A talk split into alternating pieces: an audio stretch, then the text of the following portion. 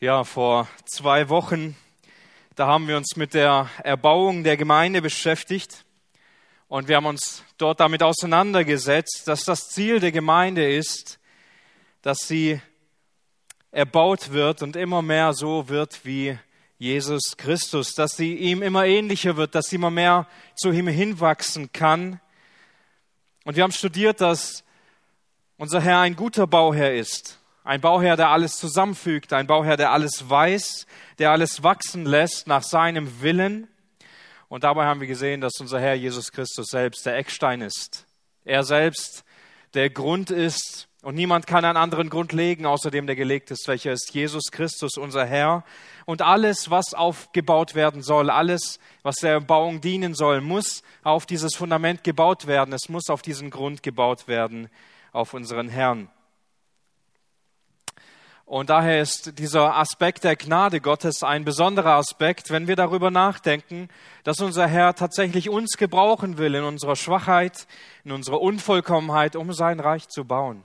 Solch unvollständige Werkzeuge, solch Werkzeuge, die vielleicht zu wenig zu gebrauchen sind auf den ersten Blick, aber er möchte uns gebrauchen. Er möchte, dass wir Werkzeuge in seiner Hand sind und wir uns gebrauchen lassen, damit er dadurch die Gemeinde erbauen kann, damit dadurch die Gemeinde wachsen kann. Und diese sechs Punkte haben wir uns angesehen. Wir haben uns angesehen, wie wir aktiv in der Gemeinde mitwirken können an dieser Erbauung, wie Gott uns gebrauchen kann, indem wir sie unterstützen. Durch unsere Zeit, durch unser Geld, durch unsere Kraft, indem wir unsere Gaben, die Gott uns unverdienterweise anvertraut hat, damit wir diese Geistesgaben einsetzen in diese Gemeinde und indem wir für unsere Geschwister beten, indem wir treu an der Gemeinde teilnehmen, an den Veranstaltungen, vor allem in den Gottesdiensten und in den Gebetsstunden, indem wir uns gegenseitig anleiten in Jüngerschaftsbeziehungen, in Hauskreisen, in Gebetspartnerschaften, indem wir uns gegenseitig einladen und eingeladen werden, um gute Gemeinschaft zu haben indem wir nach dem Gottesdienst aufeinander zugehen und gute Gespräche haben.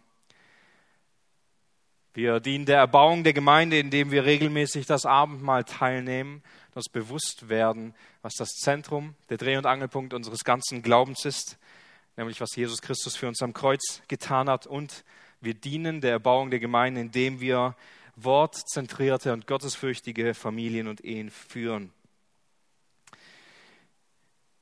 Und ich weiß nicht, wie es dir geht, wenn du diese Liste wieder vor dir hast von vor zwei Wochen und vielleicht geht es dir ähnlich wie mir, dass du dir immer wieder denkst, ja, diese Prinzipien, die finde ich in meinem Leben manchmal gar nicht so wirklich präsent. Das ist nicht unbedingt das Erste, das mir einfällt, wenn ich morgens aufwache. Und vielleicht findest du diese eine oder andere Sache in dieser Liste, so wie ich, in der du immer wieder versagst. Daher ist es ein Weg der Gnade. Gott gebraucht seine Gnade im Leben der Christen, im Leben seiner Kinder, um sie liebevoll zu leiten, um sie wachsen zu lassen. Und so lasst uns immer wieder, wenn wir gerade merken, wo wir versagen, gerade merken, wo wir sündigen, wo wir fallen, all dieses Versagen nicht in Frustration enden zu lassen, sondern vielmehr dieses Versagen vor Gott auszubreiten, es ihm weiterzugeben, es vor ihm auszulegen und ihn um Veränderung zu bitten, wo es nötig ist. Nun, heute wollen wir weitergehen in, dieser, in diesem Dokument in Punkt 4 und wir wollen uns anschauen, wie wir Jesus im persönlichen Leben treu nachfolgen können. Und so möchten wir auch hier eine wichtige Grundlage betrachten, eine Grundlage, die notwendig ist. Diese Grundlage wollen wir zuerst untersuchen und anschließend danach wollen wir die Auswirkungen der persönlichen Nachfolge Jesus gegenüber uns anschauen. Zunächst die Grundlage. Heute haben wir es nämlich mit einem Thema zu tun und dieses Thema ist unglaublich tiefgehend. Es ist sehr tiefgreifend. Deshalb müssen wir es sehr genau ansprechen. Denn der Grund dafür ist, die Gemeinde, die Gemeinde Gottes, sie besteht aus erlösten Menschen. Das heißt, die Gemeinde besteht aus denjenigen, die tatsächlich eine Vergebung von Gott bekommen haben, die tatsächlich gereinigt sind von ihren Sünden, die geheiligt sind, die nun Heilige vor Gott sind. Das sind die Heiligen und die Berufenen und diejenigen, die Gott ihren Vater nennen können. Und die Jesus Christus tatsächlich ihren Herrn nennen können. Nicht einfach, weil man das so daher sagt, der liebe Gott im Vater oder der Herr Jesus Christus, sondern weil Jesus tatsächlich Herr im Leben ist und weil Gott tatsächlich unser Vater ist, weil er uns aufgenommen hat als seine Kinder in seine Familie. Die Gemeinde, sie ist viel mehr als eine Institution, sie ist viel mehr als das, was Menschen sonst verbindet, eine irgendeine einfache Sache, es ist nicht ein Verein, der die Gemeinde ausmacht. Es ist nicht eine Spende oder ein gemeinsamer Dienst oder irgendetwas, wo man zusammenkommt, sondern es ist eine tiefgreifende Sache, eine Sache, die im Menschen, im Herzen des Menschen passiert ist. Und das ist so besonders an der Gemeinde Jesu Christi, dass man selbst von sich aus nichts tun kann, um einfach dazuzugehören, man muss nicht irgendeinen Mitgliedschaftsbeitrag zahlen. Man muss nicht irgendwie die richtigen Leute kennen, um da reinzukommen. Man muss nicht irgendwelche Mutproben schaffen und wenn man die erledigt hat, dann kann man etwa der Gemeinde dazugetan werden. Man kann sich auch nicht reinmogeln. Manche schaffen es irgendwie Mitglied in der Gemeinde zu werden, ohne Christ zu sein. Aber in die wahre Gemeinde Jesu Christi, da kann man sich nicht reinmogeln. Man kann vielleicht so tun, als sei man ein Christ. Aber es kommt der Moment, wo man stark feststellen muss, ich gehöre hier gar nicht rein. Ich bin eigentlich nicht wirklich dabei. Diese Erfahrung haben viele Menschen gemacht. Und wisst ihr, in einem Verein oder in einer Institution, da findet man viele Menschen, die eine gemeinsame Interesse haben oder die Freude an einer bestimmten Situation haben. Und das bringt sie irgendwie zusammen, das verbindet sie, das macht sie aus. Und dort an diesem gemeinsamen Ort, dort können sie dann ihre Interessen ausleben, dort können sie Spaß haben und dort können sie ihr Hobby weiterentwickeln und so weiter. Aber wir dürfen nicht den großen, großen Fehler machen, das irgendwie auf die Gemeinde zu übertragen und zu meinen, okay, die einen, die gehen halt in die freiwillige Feuerwehr oder in den Fußballverein oder ins Gewichteheben und wir sind halt Christen, wir kommen halt hier in dem Club zusammen am Bahnberg 6 und hier geht es uns gut und die anderen, die sind irgendwo anders. Die Gemeinde ist nicht einfach nur ein Ort, wo man eine gemeinsame Sache wie etwa einen gemeinsamen Glauben auslebt, der uns gerade mal wichtig ist, uns eine Zeit lang begleitet und dann wieder nicht da ist, sondern in der Gemeinde finden sich Menschen zusammen, die eine Sache in ihrem Leben erlebt haben und das können sie alle bezeugen. Sie haben eine wahre Errettung in Jesus Christus erlebt. Und daher will ich mit einer Frage starten, eine Frage, die so persönlich ist, dass sie jeder an sich heranlassen muss. Denn wenn ich dir heute in die Augen schaue und ich frage, bist du ein Christ? Hast du einen rettenden Glauben an Jesus Christus? Und ich gehe davon aus, einige von euch werden diese Frage beantworten mit Ja, auf jeden Fall. Aber ich bin nicht zufrieden mit dieser Antwort und ich fange an, ein bisschen nachzubohren, und sage, ja, aber was genau ist in deinem Leben passiert? Was ist passiert, dass es so geworden ist, dass das passiert ist? Wie wurdest du denn jetzt zu einem Menschen, dem früher alles andere wichtiger war als Gott, dem aber jetzt nichts wichtiger ist als Gott? Wie wurdest du von, von diesem einen Feind Gottes zu einem Kind Gottes? Was ist passiert? Was wäre deine Antwort? Eigentlich wollte ich mit einem Mikro durchlaufen und einen jeden fragen, aber dann ist mir eingefallen, ich habe gar nicht so viel Zeit und deswegen mache ich es heute nicht. Aber könntest du mir von der Bibel her aufzeigen, was ist in deinem Leben passiert? Was ist passiert, dass du jetzt so bist und früher anders warst? Und wahrscheinlich würden die meisten von uns die Bibel nehmen, auf irgendeine Botschaft kommen und sagen, diese Botschaft. Dieses Wort, dieser Vers, dieser Satz, das hat mein Leben verändert. Letztendlich ist es immer die gleiche Botschaft, die ein jedes Leben verändern kann und jedes Leben verändern muss.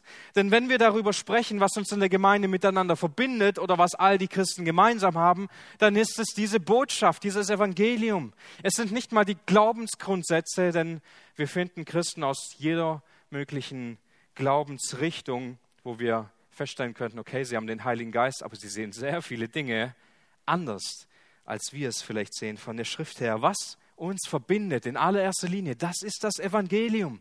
Das ist die rettende Botschaft von Jesus Christus. das verändert ein Leben völlig. Das kann ein Leben völlig umgestalten. Und wenn du über deine Bekehrung nachdenkst, darüber, was dir im Leben begegnet ist, worauf stützt du dich dann? Was wird dir dann wichtig? Was ist der Punkt in deinem Leben, wo alles angefangen hat? Der Punkt in deinem Leben, wo du gerne drüber nachdenkst, wo du dich daran freust, wo du immer wieder neu, wenn du jemandem davon erzählen darfst, strahlende Augen bekommst, weil du nichts mehr liebst als dein Herrn. So wünschen wir uns das, nicht wahr?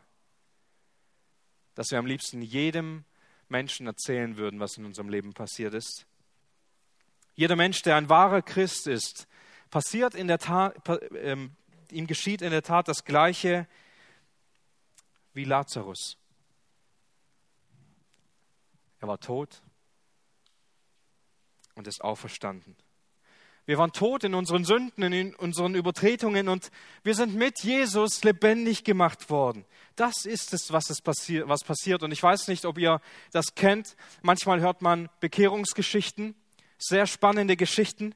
Und manchmal haben wir dann das Gefühl, dass es so richtig spannende Geschichten gibt und bei uns ist halt so langweilig.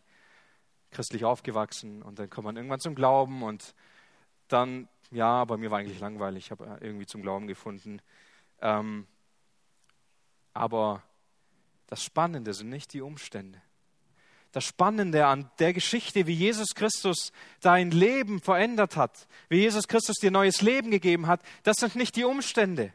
Wichtig ist nicht, wie tot du warst, sondern wichtig ist, dass du lebendig geworden bist. Und eine Totenauferstehung, die ist nie langweilig. Umstände können zeigen, wie tot wir wirklich waren, aber jede Bekehrungsgeschichte ist genauso langweilig, wie wenn jemand von den Toten aufersteht, also überhaupt gar nicht. Und deshalb möchten wir uns heute in dieser Grundlage noch einmal bewusst werden und uns eine Stelle anschauen in Apostelgeschichte 9, denn hier ist so ein Toter zum Glauben gekommen, hier ist ein Toter lebendig geworden. Und zwar ist ein großes Vorbild für die Gemeinde, und zwar ist es der Saulus. Und wir möchten diese Verse einmal gemeinsam lesen. Apostelgeschichte 9, Kapitel 9, Vers 1. Ich lese die Verse 1 bis 11. Saulus aber, noch Drohung und Mord gegen die Jünger des Herrn schnaubend, ging zum hohen Priester. Und er bat sich von ihm Briefe nach Damaskus an die Synagogen, damit, wenn er einige fände, also Christen, die des Weges wären, sowohl Männer als auch Frauen, er sie gebunden nach Jerusalem führe. Als er aber ihn hinauszog, da geschah es, dass er sich Damaskus näherte, und plötzlich umstrahlte ihn ein Licht aus dem Himmel, und er fiel auf die Erde und hörte eine Stimme, und die sprach, Saul, Saul, warum verfolgst du mich? Er aber sprach, Wer bist du, Herr? Ich bin Jesus, den du verfolgst. Steh aber auf und geh in die Stadt, und es wird dir gesagt werden, was du tun sollst. Die Männer aber, die mit ihm reisten, die standen sprachlos da, weil sie die Stimme hörten, aber niemanden sahen. Saulus aber stand von der Erde auf. Als er seine Augen aufgetan waren, sah er nichts. Sie leiteten ihn an der Hand und führten ihn nach Damaskus, und er konnte drei Tage nicht sehen, und er aß und trank nicht. Es war aber ein gewisser Jünger in Damaskus mit Namen Ananias, und der Herr sprach zu ihm in einem Gesicht, Ananias. Er aber sprach, siehe, ich bin hier, Herr. Der Herr aber sprach zu ihm, steh auf und geh in die Gasse, die gerade genannt wird, und frage im Haus des Judas nach jemand mit Namen Saulus von Tarsus, denn siehe, er betet. Von hier an möchten wir drei Gedanken festhalten, die wir auch sehr gut auf uns beziehen können. Der erste ist, wir alle gingen unsere eigenen Wege nach unserem Willen. Wenn wir Saulus anschauen, dann war er ein wahrer Feind Gottes, ohne sich vielleicht dessen in erster Linie so stark bewusst zu sein. Er war voller Zorn und voller Tatendrang, möglichst viele Christen hinter Gitter zu bringen, möglichst viele von denen, die dieser einen Sekte folgten. Und er war sogar bereit, sie aus Jerusalem heraus zu verfolgen, ihn nachzujagen, sie ausfindig zu machen und wenn er sie dann gefunden hat, sie gefangen zu nehmen, sie abzuführen, sie zu misshandeln. Er ging seinen Weg völlig ohne Gott. Aber Gott ging ihm entgegen. er ging seinen eigenen Weg und er hat diesen Weg gerechtfertigt und er hat ihn gewollt. Es, es, er war völlig in Übereinstimmung mit dem, was er getan hat. Das war seine Lebensrichtung gewesen. Und so ist es auch bei uns gewesen, wenn wir ehrlich sind. Auch wir sind unseren ganz eigenen Weg gegangen. Ein Weg, den wir aus unserer Perspektive völlig für richtig hielten. Wir wollten nicht den Willen Gottes tun, wir wollten nicht die Wege Gottes gehen, wir wollten unsere eigenen Wege gehen. Und dann haben wir uns ausgemalt, was alles passieren wird und wie wundervoll es werden wird und dass unser Weg auf jeden Fall gelingen haben wird. Und es hat sich alles nur um uns gedreht und wir wollten erfolgreich sein. Und zuerst fühlt sich dieser Weg so gut an, nicht wahr? Und wenn man dann als Kind aufwächst und man sieht all die Christen, dann denkt man so oft doch selbst, mein Weg ist doch viel besser. Die haben doch keine Ahnung. Und man will zunächst selbst seinen Weg gehen. Es fühlt sich gut und richtig an.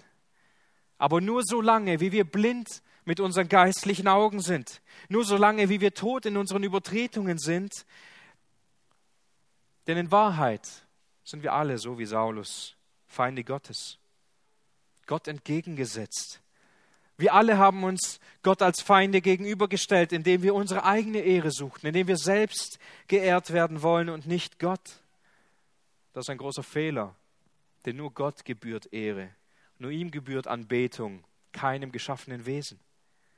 Also das Erste, was wir hier sehen, ist, Saulus ist auf dieser Straße unterwegs, fest entschlossen, die Christen zu vernichten und diese Sekte, die nach Jesus benannt ist, auszurotten. Und er war nicht alleine. Er hatte Menschen, die bei ihm waren. Er hatte Menschen, die haben sein Anliegen geteilt. Sie sind mit ihm unterwegs gewesen. Sie sollten ihn unterstützen. Und weißt du, auf dem Weg der Feindschaft Gott gegenüber, auf dem Weg der Sünde, da sind wir nicht alleine. Wir haben viele Weggefährten um uns herum gehabt, die uns unterstützt haben, die mit uns dabei waren. Jeder Sünder ist mit vielen anderen Sündern unterwegs. Und bei all diesen Menschen passiert so lange nichts, bis Jesus in dieses Leben eingreift, bis das Licht Gottes diese Mauern durchbricht und uns im Leben anspricht. Das ist das Zweite, das wir sehen können. Gott griff in unser Leben ein. Bei Saulus war es so, dass ein helles Licht durchstrahlte ihn vom Himmel und er wurde angesprochen von Jesus selbst. Saul, Saul, warum verfolgst du mich? Also Jesus selbst spricht ihn an und auch wenn Saulus Jesus in dieser, in dieser Form nicht verfolgte, sondern seine Jünger, zeigt Jesus hier, dass es eigentlich gar keinen Unterschied macht. Jemand, der die Gemeinde antastet, tastet Gott selbst an. Jeder Angriff gegen, die Gemeinde selbst ist ein Angriff gegen den Herrn der Gemeinde. Jede Sünde, die wir gegen Menschen vollbringen, ist in erster Linie eine Sünde, die wir gegen Gott vollbringen. Saulus war so lange in der Finsternis. Er ging so lange diesen Weg der Finsternis, bis das Licht Gottes ihn erstrahlte. Er hat sich das nicht ausgesucht, wie wir es hier lesen in der Geschichte. Er hat es nicht angestrebt, sondern es ist passiert, während er mitten in seiner Dunkelheit war. Mitten in seiner Feindschaft Gottes. Er hat sich nicht durchgerungen und irgendwann angefangen, Gott zu suchen und dann hat er ihn irgendwo gefunden. Nein, er war mitten auf dem Feindeszug. Gnädigerweise erscheint Gott ihm durch sein Licht und er redet in sein Leben hinein, sodass Saulus tief gedemütigt wird. Und genau das ist es, was passieren muss in einem jeden Leben, wenn wir wahre Kinder Gottes werden. Gott tastet unser Leben an, sein Licht durch sein Wort strahlt in unsere Herzen hinein und öffnet uns die Augen, die einst blind waren, die in Dunkelheit waren und jetzt die Herrlichkeit Gottes sehen können. Sehen können, gegen wen all diese Sünde war. Sehen können, gegen wen wir all diese Jahre gelebt haben und unser Leben kann dadurch in Ordnung gebracht werden. Und diese eine Sache, die ist so entscheidend an diesem Text und die dürfen wir nicht übersehen. Saulus ist unterwegs mit seinen Weggefährten. und sie bekommen etwas mit, aber sie haben keine Ahnung, was da los ist. Sie bekommen mit, dass irgendwas passiert, aber sie haben keine Ahnung, was genau passiert ist. Sie bekommen nicht den Einblick in das, was Saulus sehen darf. Weil Gott ein Gott ist, der persönlich redet. Weil Gott ein Gott ist, der uns ganz persönlich anspricht. Nur weil man dabei ist und sieht, wie etwas in einem Menschen passieren kann und passieren wird, wie ein Mensch ein neues Herz bekommt, wie ein Mensch auf einmal sein ganzes Vertrauen auf Jesus wirft, heißt das noch lange nicht, dass ich dazugehöre, nur weil ich daneben stand. Gott spricht einen jeden ganz persönlich an und muss einem jeden ganz persönlich die Augen öffnen. Paulus, zu dem Zeitpunkt noch Saulus, wurde hier angesprochen, kehrte um und die anderen konnten nicht wirklich verstehen, was da passierte. Sie führten ihn in die Stadt, aber danach wissen wir nichts von ihnen. Der Glaube ist nicht einfach ein Glaube, den alle glauben, damit sie dann am Sonntag irgendwie zusammenkommen, sondern der Glaube an Jesus Christus ist ganz persönlich und ganz privat und der ist in einem Herzen von einem Nachfolger. Denn im Kern steht der persönliche Glaube an Jesus Christus nicht zwischen dir, der Gemeinde und Jesus, sondern zwischen dir und deinem Herrn. Kein anderer Mensch hat im Kern damit etwas zu tun. Und wenn wir über dieses Mitgliederverständnis reden und darüber nachdenken, wie ein gesundes Gemeindeleben aufgebaut sein sollte, dann müssen wir dennoch überall dem festhalten, jeder Einzelne, der wirklich zu Gott gehört, hat genau das hier erlebt. Ein Wechsel von Finsternis ins Licht, ein Überführtwerden von der eigenen Schuld zu einer wahren Umkehr hin zu Christus. Und was dann folgt, ist ein verändertes Leben. Was anschließend folgt, ist ein verändertes Leben durch die Gnade Gottes. Und das ist dieses besondere Ereignis in Saulus seinem Leben gewesen, das alles verändert hat. Danach ist nichts mehr gleich geblieben. Zunächst fällt es uns in diesem Text gar nicht so sehr auf, aber es ist sehr gut erkennbar. Er wird in ein Gasthaus geführt und in diesem Gasthaus hört er auf zu essen und zu trinken. Er sieht nichts mehr. Und als Ananias den Auftrag bekommt, zu Saulus zu gehen, heißt es, denn siehe, er betet. Aber Saulus, er betet nicht, wie er früher gebetet hatte, wie ein richtiger Pharisäer öffentlich an den Straßen, damit er gesehen wird, wie es üblich war, denn Pharisäer haben üblicherweise nicht privat gebetet, sondern nur öffentlich in Veranstaltungen. Er betet in einem Kämmerlein, völlig zurückgezogen, völlig alleine wo niemand seinen Glauben sehen kann, wo niemand seinen Glauben ähm, sehen kann, wie groß oder wie gut er war. Dieses Leben von Saulus war völlig verändert. Und nicht in erster Linie, dass Saulus dann sofort rausging und angefangen hat zu predigen, großartige Briefe geschrieben hat, Wunderzeichen getan hat oder sonst was. Nein, das Erste, das in seinem Leben geschieht, ist, er zieht sich zurück und er lebt in einer völlig persönlichen Beziehung zu Jesus. Er ist da. Er fastet und er betet. Die erste Veränderung, die bei ihm sichtbar wird, ist seine eigene Beziehung zu seinem Herrn. Als er noch keinen einzigen Christen kennt, niemand, als er nicht weiß, was Gemeinde wirklich ist, als er noch nicht weiß, was Jüngerschaft bedeutet oder sonstige Dinge, er weiß nichts, außer dass er einen Herrn hat. Er fastet und er betet. Das ist noch viel wichtiger wer Jesus Christus für dich ganz persönlich ist, als das, was du in der Gemeinde tust oder nicht tust. Und das ist bei jedem Christen so. Ein wahrer Christ, der irgendwo auf seinem Lebensweg Jesus begegnet und dieses Licht ihn trifft und alles in ihm offenlegt, der seine Sünden bekennt und ein neues Leben von Gott bekommt, erlebt das Gleiche, wie Paulus es erlebt hat. Ein Licht, das uns verändert. Jesus, der sich uns in den Weg stellt und unser ganzes Leben umkrempelt. Und welche Veränderung dann zuerst geschieht, muss innerlich sein. Sie muss in uns geschehen. Denn der Glaube ist nicht in erster Linie eine öffentliche Sache, sondern eine ganz persönliche Sache.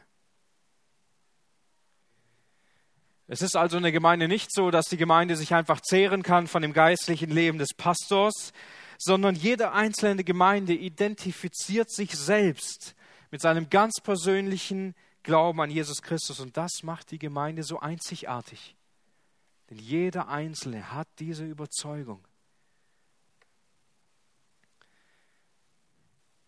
Und nichts anderes kann uns zu einem Teil davon machen, als das, was wir in uns erlebt haben müssen. Das, was wir durch die Taufe bezeugen. Eine neue Geburt.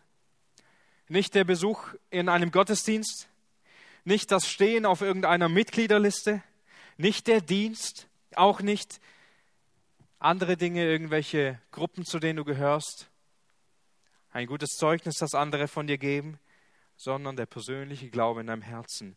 Das verbindet dich mit Jesus und das ist so besonders und einzigartig. Und unter diesem Aspekt, dass die Gemeinde aus vielen Nachfolgern, ganz persönlichen Nachfolgern Jesu besteht, möchten wir diese Auswirkungen betrachten, die daraus resultieren, Auswirkungen der persönlichen Nachfolge.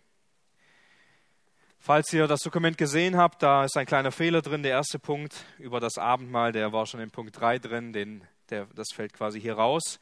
Also wir fangen quasi an mit dem Wort und dem Gebet im Alltag eines Christen. Hier wird wohl am ehesten sichtbar, wo das geistliche Leben steht.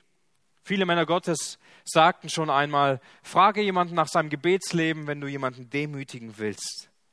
Davon hängt meistens ab, wie sehr in unserem Leben Frucht da ist oder nicht, wie sehr in unserem Leben Hingabe da ist. Davon hängt ab, ob Gott in unserem Leben verherrlicht wird oder nicht. Auch wenn wir das in der Welt immer wieder mitbekommen aus verschiedenen Ecken, da passiert etwas Schlimmes und dann fangen Menschen auf einmal an zu beten. Und wenn sie gar nicht mehr weiter wissen und dann an diesem tiefen, tiefen Punkt der Verzweiflung, nehmen sie auf einmal die Bibel in die Hand und sie fragen, Gott, wenn es dich wirklich gibt, dann tu dieses oder tu jenes und so. Das habe ich so oft erlebt.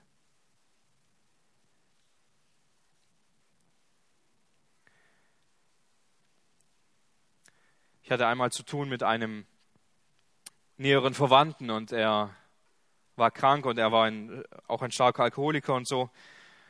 Und irgendwann sagt er zu, sagt er zu uns, schau mal, ich schlaf sogar neben der Bibel. Es bringt nichts. Du kannst neben 100 Bibeln schlafen. Es bringt nichts, wenn du sie nicht liest. Es ist kein Unterschied, ob jemand an irgendeinem Punkt seiner Verzweiflung, und vielleicht machen wir das oft in abgespeckter Form, wir leben so lange, solange es irgendwie in Ordnung ist. Und irgendwann, wenn dann was Furchtbares passiert, oh, dann fangen wir aber schnell an zu beten. Dann fangen wir schnell an, die Bibel zu lesen. Aber es ist das persönliche Gebet, das persönliche Lesen der Schrift. Und es ist durch nichts zu ersetzen in unserem gesamten Alltag. Und es zeigt einen ganz besonderen Aspekt in unserem Leben mit Gott selbst. Schaut, Jesus sagt in Matthäus 6, Vers 6, du aber, wenn du betest, und Jesus geht davon aus, dass du betest, so geh in deine Kammer und nachdem du deine Tür geschlossen hast, bete zu deinem Vater, der im Verborgenen ist. Und dein Vater, der im Verborgenen sieht, wird es dir vergelten. Also da, wo letztendlich kein anderer Mensch ist, niemand anders aus der Gemeinde oder niemand anders aus der Familie, niemand, der dich sehen kann. Du bist völlig unbeobachtet. Da, wo es scheint am uninteressantesten zu sein, am dunkelsten zu sein, da geh hin. Und da bete. Und egal wie alleine der Ort zu sein scheint, du bist nicht alleine. Dein Vater ist dort. Dein Vater, der im Verborgenen ist, der ist dort und der wartet genau an diesem einsamen Ort auf dich. Und dort in diesem Kämmerlein kannst du etwas erfahren, was du sonst nirgends erfahren kannst. Wenn du betest, dann geh in dein Kämmerlein und nachdem du die Tür zugeschlossen hast, dann bete zu deinem Vater. Und er wartet im Verborgenen auf dich. Nun, letztens habe ich mit einem Bruder gesprochen und wir sind darauf gekommen, dass wir irgendwie keine Bibelstelle haben, von denen wir wüssten, dass Jesus in einem Kämmerlein gebetet hätte. Und Jesus meint nicht als Kämmerlein einen kleinen Ort oder einen kleinen Raum, sondern Jesus meinte mit dem Kämmerlein einen einsamen Ort, wo wir all die Dinge, die uns ablenken, ablegen können, wo wir alleine und ungestört sind. Das kann auch irgendwo in der Natur oder sonst wo sein. Es muss kein, keine Abstellkammer sein, keine Besenkammer, aber es ist ein persönlicher, einsamer Ort, wo wir Zeit mit Gott verbringen können. Und dessen müssen wir uns bewusst werden. Am meisten geschieht nicht in der Gemeinde, beim großen Dienen, beim großen Mitarbeiten und beim großen Mitwirken, sondern am meisten in deinem Leben geschieht im Kämmerlein, in deiner Beziehung zu Gott, in deinem Gebetsleben. Denn da gibt es nur dich und den Vater im Himmel. Und das vergessen wir. Das vergessen wir immer wieder. Wir gehen her und sagen, ich mache jetzt diese Sache und diese Sache und wenn ich nachher kurz noch Zeit habe für ein Stoßgebet, dann mache ich das vielleicht auch noch. Nein, das Gebet ist so wichtig. Und manchmal sollten wir vielleicht andere Dinge mal liegen lassen und mehr beten. Und wir würden uns wundern, wie viel mehr Segen wir in unserem eigenen Leben erfahren. Und ähnlich ist es, wenn es um das Wort Gottes geht. Ich möchte einen Absatz vorlesen aus Psalm 119. Schaut mal, welcher Ausdruck von Gottes Wort hier zum, zum Vorschein kommt. Psalm 119 ab Vers 9. Ziemlich bekannte Verse, deswegen habe ich sie auch genommen. Wodurch wird ein Jüngling seinen Pfad in Reinheit wandeln? Indem er sich bewahrt nach deinem Wort. Mit meinem ganzen Herzen habe ich dich gesucht. Lass mich nicht abirren von deinen Geboten. In meinem Herzen habe ich dein Wort verwahrt, damit ich nicht gegen dich sündige. Gepriesen seist du, Herr, lehre mich deine Satzungen. Mit meinen Lippen habe ich erzählt alle Rechte deines Mundes. An dem Weg deiner Zeugnisse habe ich mich erfreut, wie über allen Reichtum, und über deine Vorschriften will ich sinnen und Acht haben auf deine Pfade. An deinen Satzungen habe ich meine Wonne. Dein Wort werde ich nicht vergessen. Wenn wir diesen Ausdruck hier lesen, beim ganzen Herzen habe ich dich gesucht. Wie kann ein junger Mann in Reinheit leben, in Reinheit wandeln? Nur durch dein Wort, nur durch Gottes Wort, indem er bewahrt wird von diesem Wort, indem er sich an diesem Wort festhält, indem er aus diesem Wort herauslebt. Und wie ist hier die Wirkung zwischen dem Wort Gottes und dem Gebet so sichtbar? Lass mich nicht abirren von deinen Geboten. Ich halte sie mit aller Kraft fest, aber lass mich nicht abirren. Mein eigenes Herz verschließe ich die Wahrheiten Gottes, verschließe ich das Wort Gottes. Es wohnt in meinem Herzen. Warum? Damit ich nicht gegen dich sündige. Ich freue mich wie über allen Reichtum, so auch über dein Wort. sagt niemand, der sich gezwungen fühlt, eine Liste, einen Bibelleseplan abzuhaken. Das sagt auch niemand, der einer guten Gewohnheit einfach nachgeht, sondern das sagt jemand, der wahre Freude daran hat. Darüber nachzudenken, es im Inneren festzuhalten, nachzusinnen. Das macht nicht jeder, sondern das macht der, der davon profitiert, der sich davon ernährt, der weiß, was aus dem Wort Gottes herauskommt. Ihr Lieben, das ist heute so sichtbar, genau an diesem Punkt.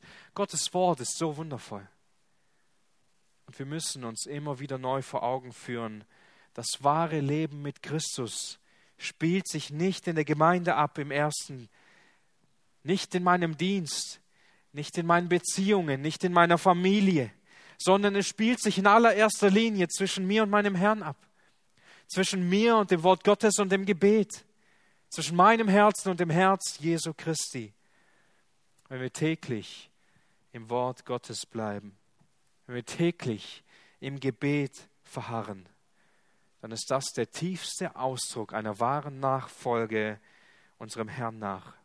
Und das wird sich immer, immer, immer, immer positiv auf die Gemeinde auswirken, wenn das mein Verständnis von Nachfolge ist. Als weiteres wollen wir uns ansehen, anderen Menschen das Evangelium weitergeben. Auch wenn der Glaube sich in erster Linie privat oder persönlich auszeichnet, ist er nicht dafür gedacht, alleine zu bleiben, sondern er will sichtbar werden.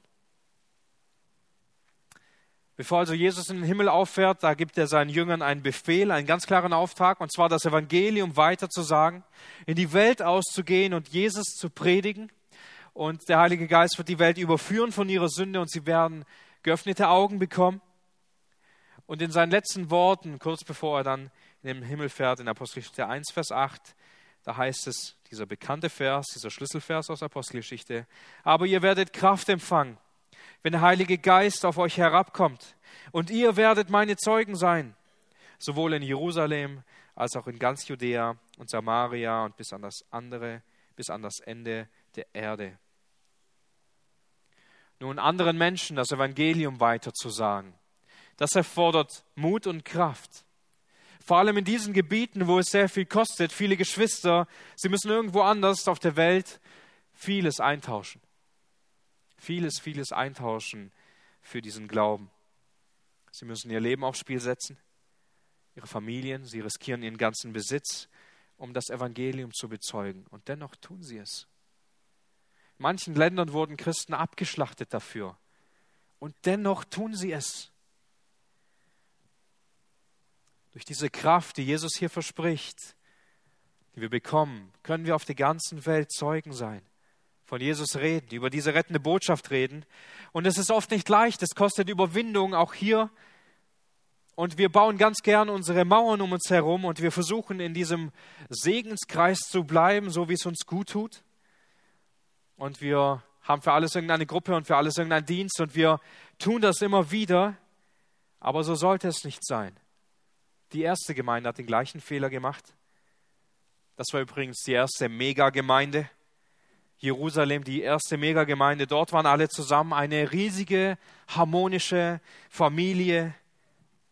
Und das hat einige Zeit gehalten. Hatten sie keine Schwierigkeiten? Keine Herausforderung? Doch, die erste Gemeinde hatte viele Herausforderungen. Und natürlich muss man erst mit den eigenen Herausforderungen fertig werden. Und wenn man die geschafft hat, dann kann man vielleicht nach außen gehen. Gell? Aber Jesus seine Worte waren klar, sie sollen Zeugen sein. Sie sollen rausgehen, überall. Sie sollen Gemeinden gründen. Sie sollen weitergehen. Sie sollen das Evangelium bekannt machen. Und dann heißt es ja in Apostelgeschichte 8, Vers 1, es entstand aber an jenem Tag eine große Verfolgung gegen die Versammlung, die in Jerusalem war, und alle wurden in die Landschaften von Judäa und Samaria zerstreut, ausgenommen die Apostel. Die Apostel blieben noch, alle anderen wurden gefühlt zerstreut in die Umgebung.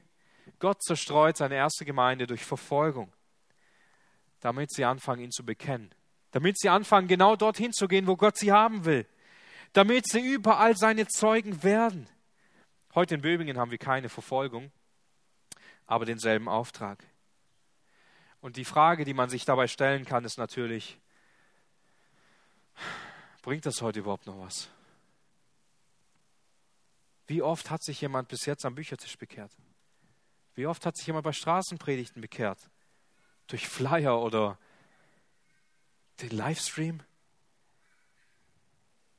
Sind die Menschen in dieser medienverseuchten Zeit überhaupt noch empfänglich für das Wort Gottes? Lohnt es sich überhaupt noch? Können wir überhaupt noch von, erinnern wir uns überhaupt noch an Menschen, die irgendwie durch sowas zum Glauben gekommen sind? Nun, Hesekiel, er wurde zum Volk Gottes gesandt. Ein Volk, das, wir könnten sagen, fast als unbekehrbar galt. Ein Volk, von dem Gott sagt, völlig widerspenstig, völlig halsstarrig. Und er hat sie berufen. Er hat sie berufen, nicht damit er sie bekehrt, nicht damit er ihnen neues Leben bringt, sondern damit er den Gottlosen warnt. Und schaut, wie es heißt in Hesekiel 3, Vers 18. Und wenn ich zum Gottlosen spreche, du sollst gewiss sterben, und du warnst ihn nicht und redest nicht, um den Gottlosen von seinem gottlosen Weg zu warnen und ihm am Leben zu erhalten, so wird er, der Gottlose, wegen seiner Ungerechtigkeit sterben, aber sein Blut werde ich von deiner Hand fordern. Wenn du aber den Gottlosen warnst, und er kehrt nicht um von seiner Gottlosigkeit und von seinem gottlosen Weg, so wird er wegen seiner Ungerechtigkeit sterben. Aber du hast seine Seele errettet.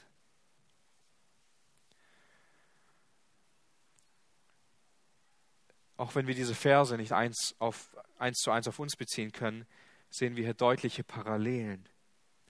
Auch wir leben in einer Umgebung, in einer Zeit, in einer Gesellschaft, die wir als widerspenstig und halsstarrig bezeichnen würden die völlig verseucht sind von ihren Medien und wir zeigen oft mit dem Finger auf sie. Dabei sind wir manchmal nicht besser, was die Medien betrifft.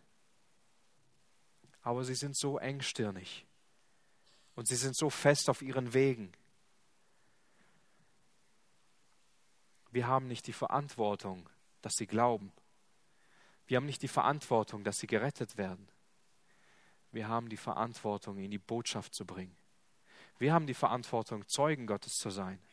Nicht Retter, nicht Heiland, wir müssen nicht irgendwelche Erfolgsrezepte präsentieren und sagen, so viele Menschen haben mich bekehrt und, ah, und so hast so viele bekehrt. Darum geht es gar nicht. Es geht darum, dass wir Zeugen Gottes sind, dass wir die Botschaft raustragen, dass wir den Menschen zeigen, dass sie verloren gehen, dass wir den Gottlosen auf seinem gottlosen Weg warnen. Darum geht es. Das ist unser Auftrag. Wir können aus unserer Kraft niemanden retten, aber das Wort Gottes kann es. Und dieses Wort Gottes sollen wir weitergeben. Und wenn ich anderen Menschen das Evangelium weitersage, dann wandle ich treu meinem Herrn nach. Deshalb gehört das so sehr zur treuen Nachfolge an unseren Herrn Jesus Christus, dass wir anderen Menschen das Evangelium weitersagen. Armen und Unterdrückten helfen, der dritte Punkt. In Jakobus 1, Vers 27, da heißt es, ein reiner und unbefleckter Gottesdienst vor Gott und dem Vater ist es, Waisen und Witwen in ihrer Drangsal zu besuchen und sich selbst von der Welt unbefleckt zu erhalten. Das ist in Gottes Augen ein Dienst, der sehr kostbar ist, ein sehr edler und ein besonderer Dienst. Ein Dienst, der meistens nicht an Bedingungen geknüpft ist, meistens auch keine Gegenleistungen bekommt. Und genau darin wird so sehr die meiste Liebe sichtbar, die wir von Christus bekommen haben. Er hat uns geliebt, als wir ihm nichts geben konnten. Er hat uns alles gegeben, als er genau wusste, dass er nichts dafür bekommt. Er gab sich uns hin, ohne Gegenleistung, ohne Bedingungen. Und dadurch befähigt er uns, einen solchen Dienst zu tun für Arme und Unterdrückte, für Witwen und für Waisen. Und dazu haben wir auch bei uns in der Gemeinde so viele Möglichkeiten, indem wir Alte und Kranke besuchen, indem wir für sie beten, indem wir am Dienst der Barmherzigkeit mitwirken, durch regelmäßige Krankenbesuche mit Abendmahl, indem wir durch finanzielle Unterstützung diejenigen unterstützen, die arm sind oder die Hilfe nötig haben, indem wir vielleicht für Familien kochen oder praktische Hilfe in Anspruch nehmen, sie dabei zu unterstützen, dass es ihnen gut geht. Wir haben so viel, was wir geben können. Aber wir können es oft nicht geben,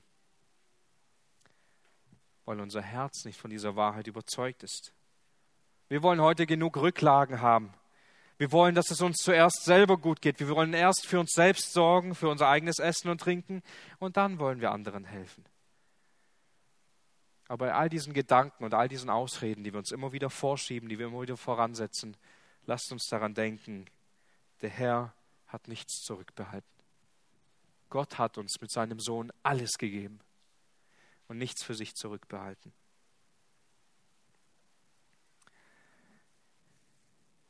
Der letzte Punkt unter diesem Punkt 4. Demut, Gerechtigkeit, Barmherzigkeit, Heiligkeit und Frieden als Kennzeichen. So in der Welt zu leben. Auch hier finden wir mehrere Bestandteile, die auf Gott ausgerichtet sind. Und diese sollen einfach sichtbar zeigen, dass wir von Gott selbst regiert werden dass er unser Herr ist, sodass wir für ihn und für seine Ehre leben. Und ich möchte hier zu diesem Punkt gar nicht so viel mehr sagen, außer eine, einige Verse vorlesen aus Galater 5, ab Vers 22. Denn das wird vor allem daran sichtbar, dass wir den Geist Gottes in uns haben und dass die Frucht Gottes, die Frucht, die durch den Heiligen Geist hervorgebracht wird. Die Frucht des Geistes aber ist Liebe, Freude, Friede, Langmut, Freundlichkeit, Güte, Treue, Sanftmut, Enthaltsamkeit. Gegen solche Dinge gibt es kein Gesetz. Die aber des Christus sind, haben das Fleisch gekreuzigt samt den Leidenschaften und den Begierden. Wenn wir durch den Geist leben, so lasst uns auch durch den Geist wandeln. Ja, und dann ist euch vielleicht noch aufgefallen, dass es in diesem Mitgliederverständnis einen Punkt 5 gibt. Und hier finden wir noch diesen Aspekt, ich lese ihn einmal vor. Wir wollen uns bei einem Umzug so bald wie möglich einer anderen Gemeinde anschließen, die den Geist dieses Versprechens und denselben Grundsätzen des Wortes Gottes folgt. Ja, wir haben natürlich immer Sorge um Geschwister, die unsere Gemeinde verlassen und in irgendeine unsichere Gegend ziehen. Und umso mehr freuen wir uns, wenn sie sich auch dort bibeltreuen Gemeinden anschließen. In dem Bewusstsein, dass sie dort eine gute neue geistliche Heimat finden, wo sie wohlbehütet zur Ehre Gottes leben und dienen können. Dazu haben wir diesen Punkt mit hineingenommen. Und ohne Gottes Gnade können wir nichts von diesem ganzen Verständnis tun. Ohne seine Gnade können wir ihn nicht lieben, können wir ihm nicht dienen, können wir nicht nützlich sein zur Erbauung der Gemeinde, zur Einheit der Gemeinde. Es gibt keinen perfekten Christen und wir werden ihn auch nie finden. Aber Gottes Gnade und diese fest, fest aufgeschriebenen Prinzipien, die wir aus dem Wort Gottes hergeleitet haben, sie befähigen uns in Wachstum durch seine Liebe und durch seine Fürsorge, immer mehr Werkzeug in seiner Hand zu sein, Gemeinde nach seinem Wort zu leben. Und so will ich noch diese Bibelstunde und auch diese Reihe abschließen mit dem Abschlusssatz, der draufsteht. Dies streben wir an durch die gnädige Hilfe Gottes, die Gnade unseres Herrn Jesus Christus und die Liebe Gottes und die Gemeinschaft des Heiligen Geistes sei mit uns allen. Amen.